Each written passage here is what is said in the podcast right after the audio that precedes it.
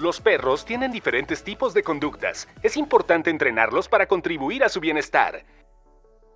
Bienvenidos a Comportamientos de tu mascota, una serie del podcast Ciudad para las Mascotas, un podcast presentado por Mars Petcare México. Señores, bienvenidos al episodio número 2 del mes de octubre del podcast Ciudad para las Mascotas, un podcast presentado por Mars Petker México. Y estamos en esta serie donde estamos analizando, revisando, platicando sobre comportamientos de nuestras mascotas. Y en esta ocasión vamos a hablar de las ventajas de enseñar a nuestro perro a estar en calma y también saber cómo los hacen. Eh, yo les quiero adelantar un poquito. Creo que es una cuestión de si yo en mi caso lo que me ha funcionado es si estás de loco, no te hago caso. Si quieres que te haga caso, ponte tranquilo y me ha funcionado muy bien. Pero los que saben de estas cosas son los doctores, médicos veterinarios especialistas en etología clínica, Aline Morales y Alejandro Pérez, que son cofundadores de Tobet. Doctores, ¿cómo están? Hola, ¿qué tal? Muy bien. Muy bien. Un gusto escucharte. ¿Es posible que los perros puedan estar en calma? Claro que es posible. Obviamente no, es, no va a ser algo tan natural para ellos porque a ellos les gusta jugar, brincar y estar corriendo, pero lo podemos lograr sin ningún problema. ¿Y cómo lo hacemos? Esa es la pregunta. Claro, aquí digo, también tendríamos que ver qué tipo de calma, ¿no? Porque si estamos buscando una calma en donde el perro no se mueva y queremos un quieto súper estricto, pues la realidad es que a lo mejor hay algunos que lo van a lograr, pero lo están haciendo porque está por medio de un comando, ¿no? No porque está siendo estimulado para que lo logre hacer por sí solo.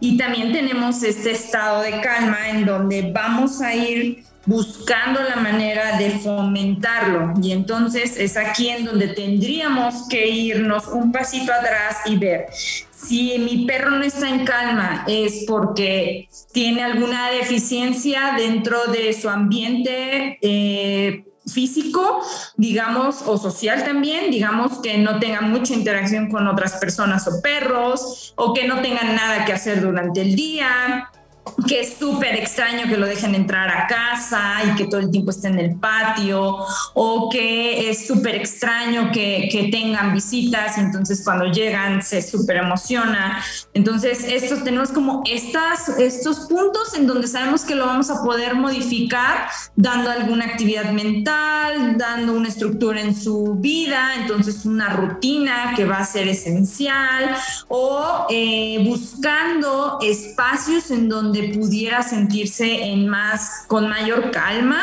y con mayor capacidad de mantenerse eh, en un espacio sin necesidad de invadir al otro. Y también tenemos a aquellos pacientes en donde es tanta su ansiedad, les cuesta tanto trabajo mostrar estos estados de calma que aunque a lo mejor que va a ser necesario cubrir esas necesidades que comentaba previamente, probablemente necesite todavía un abordaje más amplio en donde podamos ayudarle a controlar estos estados de calma.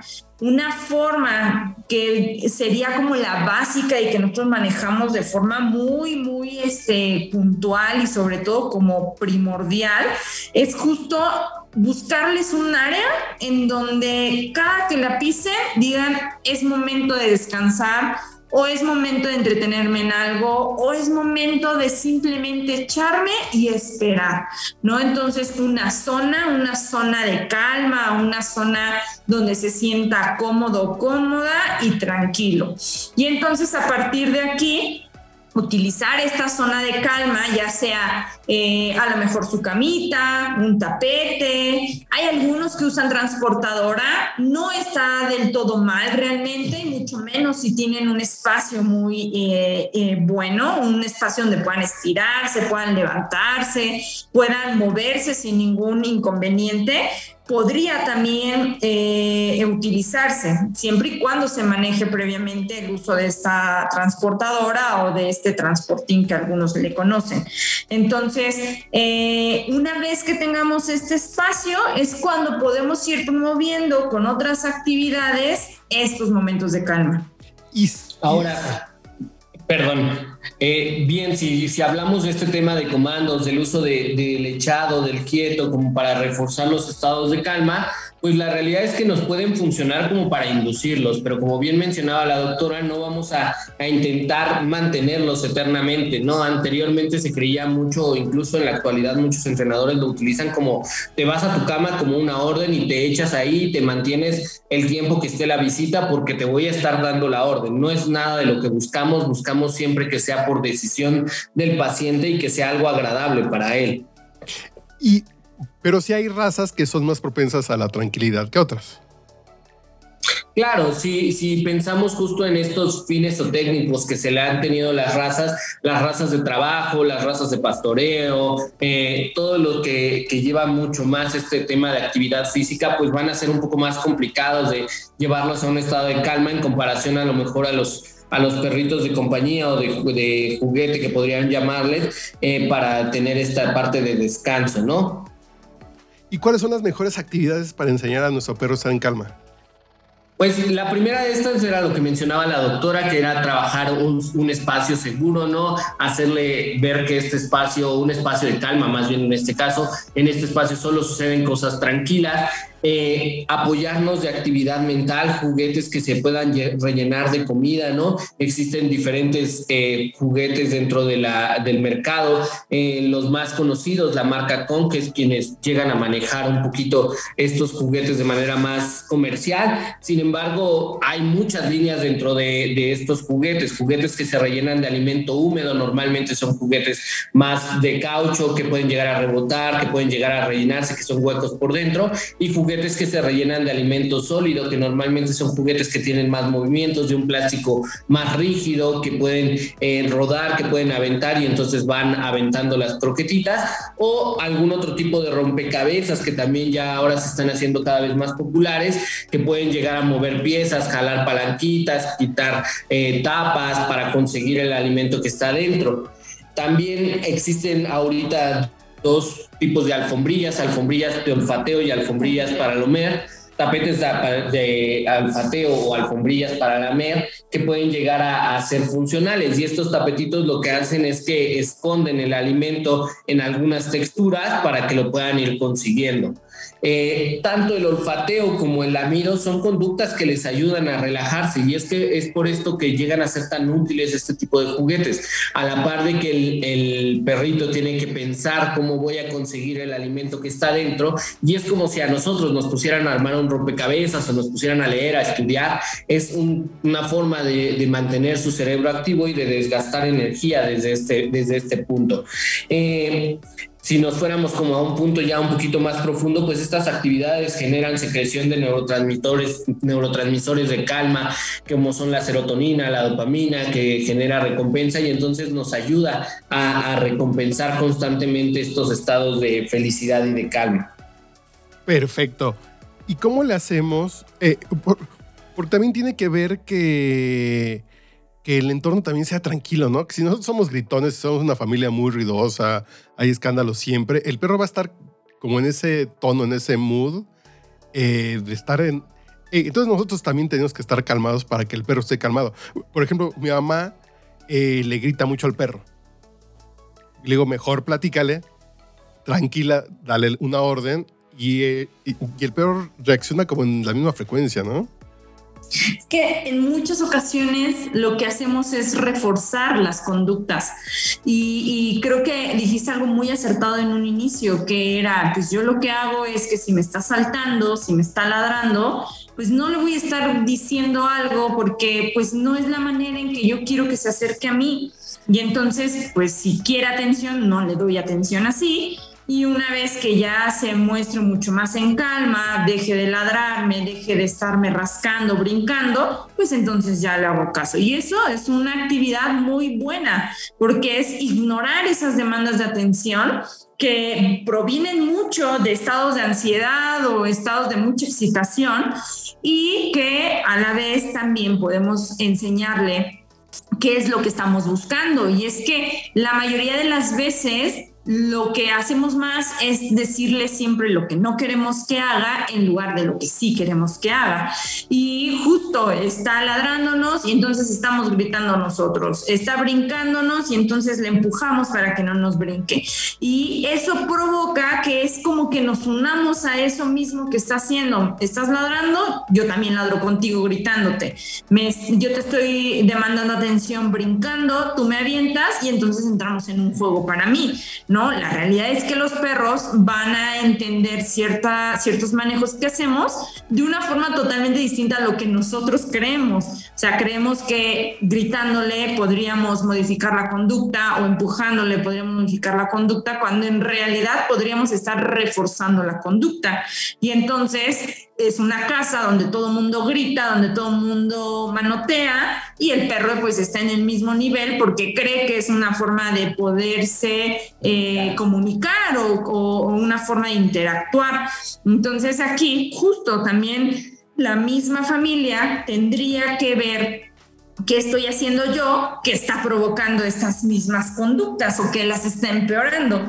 Y a partir de una mejor comunicación, a partir de te enseño lo que más bien quiero que yo que tú hagas, entonces, poco a poco eh, vamos a ir teniendo una mejor convivencia. Y pues de aquí entra un poco, o sea, no es que estemos peleados con los, los, los trucos o los comandos, el de sentarse, el de echarse, para nada, son fundamentales dentro de, nuestra, de nuestro plan terapéutico.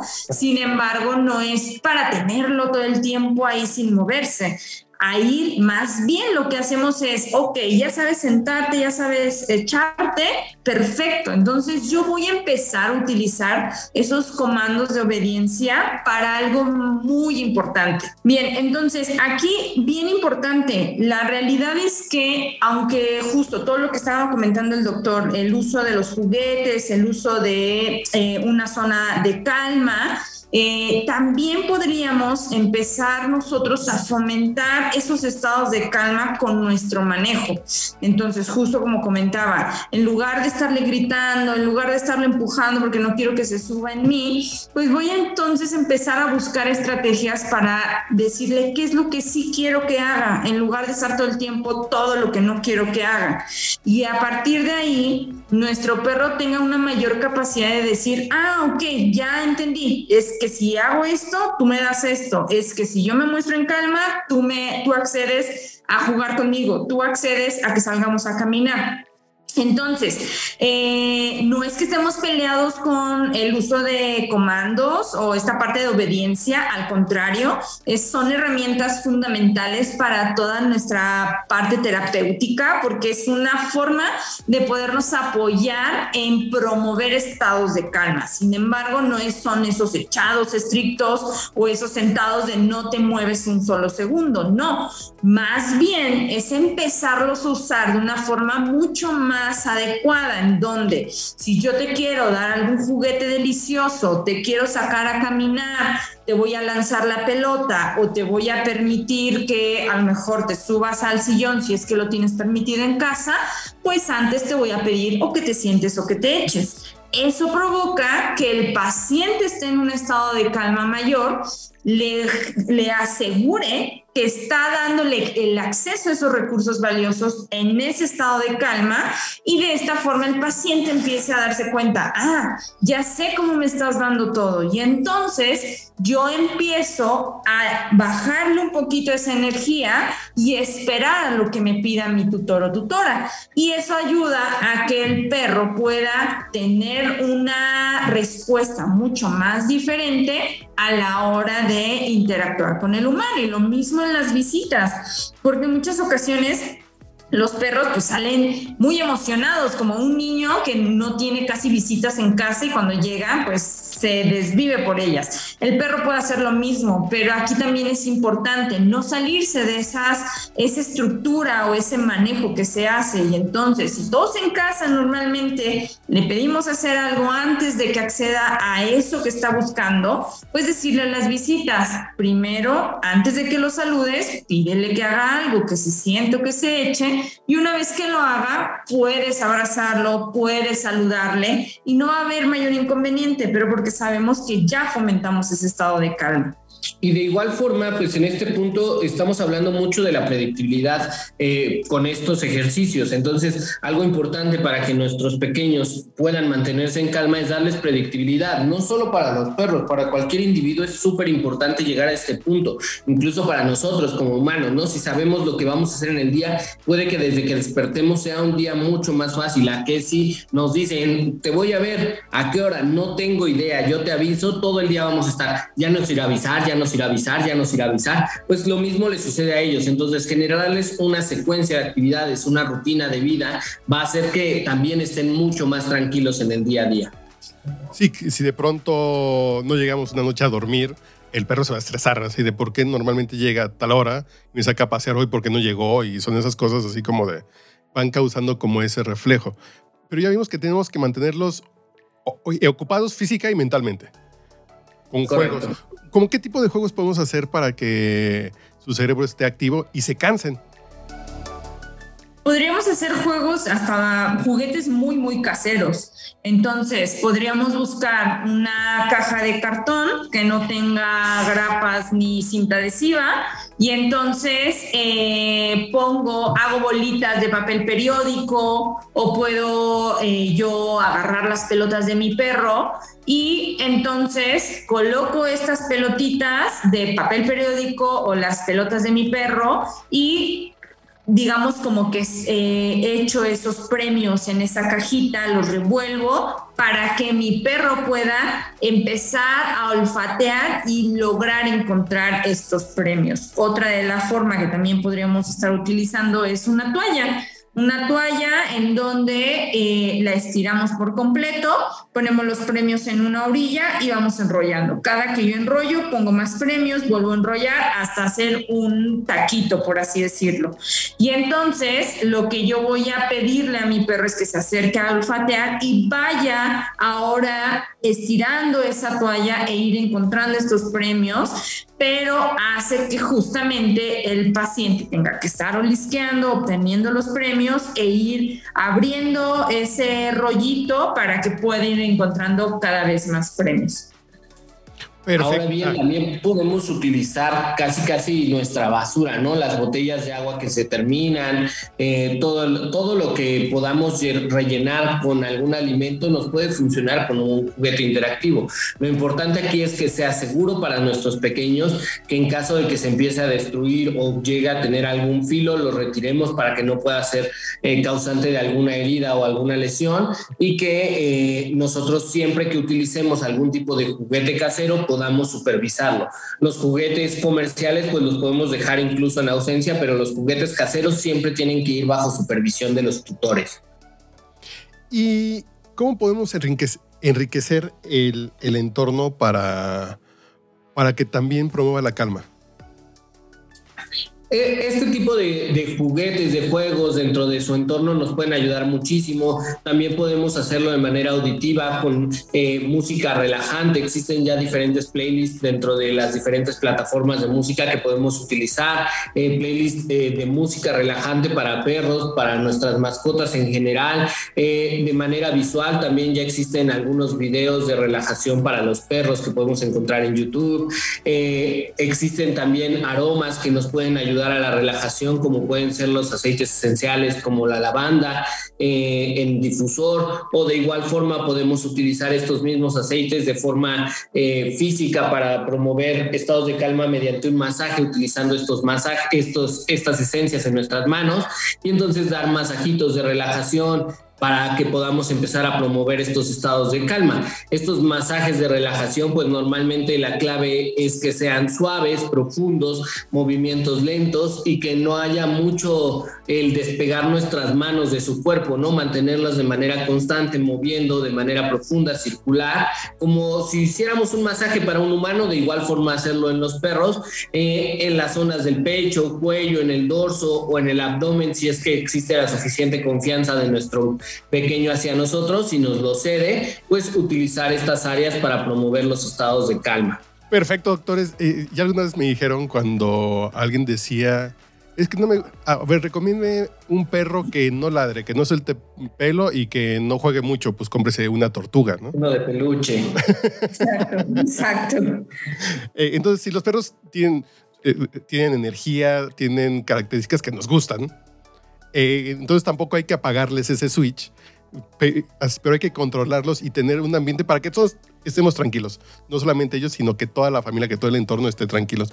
Muchas gracias, doctores Aline y Alejandro, por acompañarnos en esos dos episodios de la serie del mes de octubre. ¿Hay algo más que se nos haya quedado pendiente? Me parece que No, no. me parece que todo está en orden. Perfecto, muchas gracias y los invitamos a que sigan escuchando el podcast Ciudad para las Mascotas. Escuchen, tenemos ya tres años de contenido, entonces pueden, pueden escuchar más de 160 episodios y hay muchos consejos para tener una gran relación con, con su mascota. Soy Carlos Humberto Mendoza Muñoz y nos escuchamos en el siguiente episodio. No olvides suscribirte y compartir este podcast en redes sociales. Síguenos en arroba Ciudad para las Mascotas, en Facebook e Instagram. Hasta la próxima.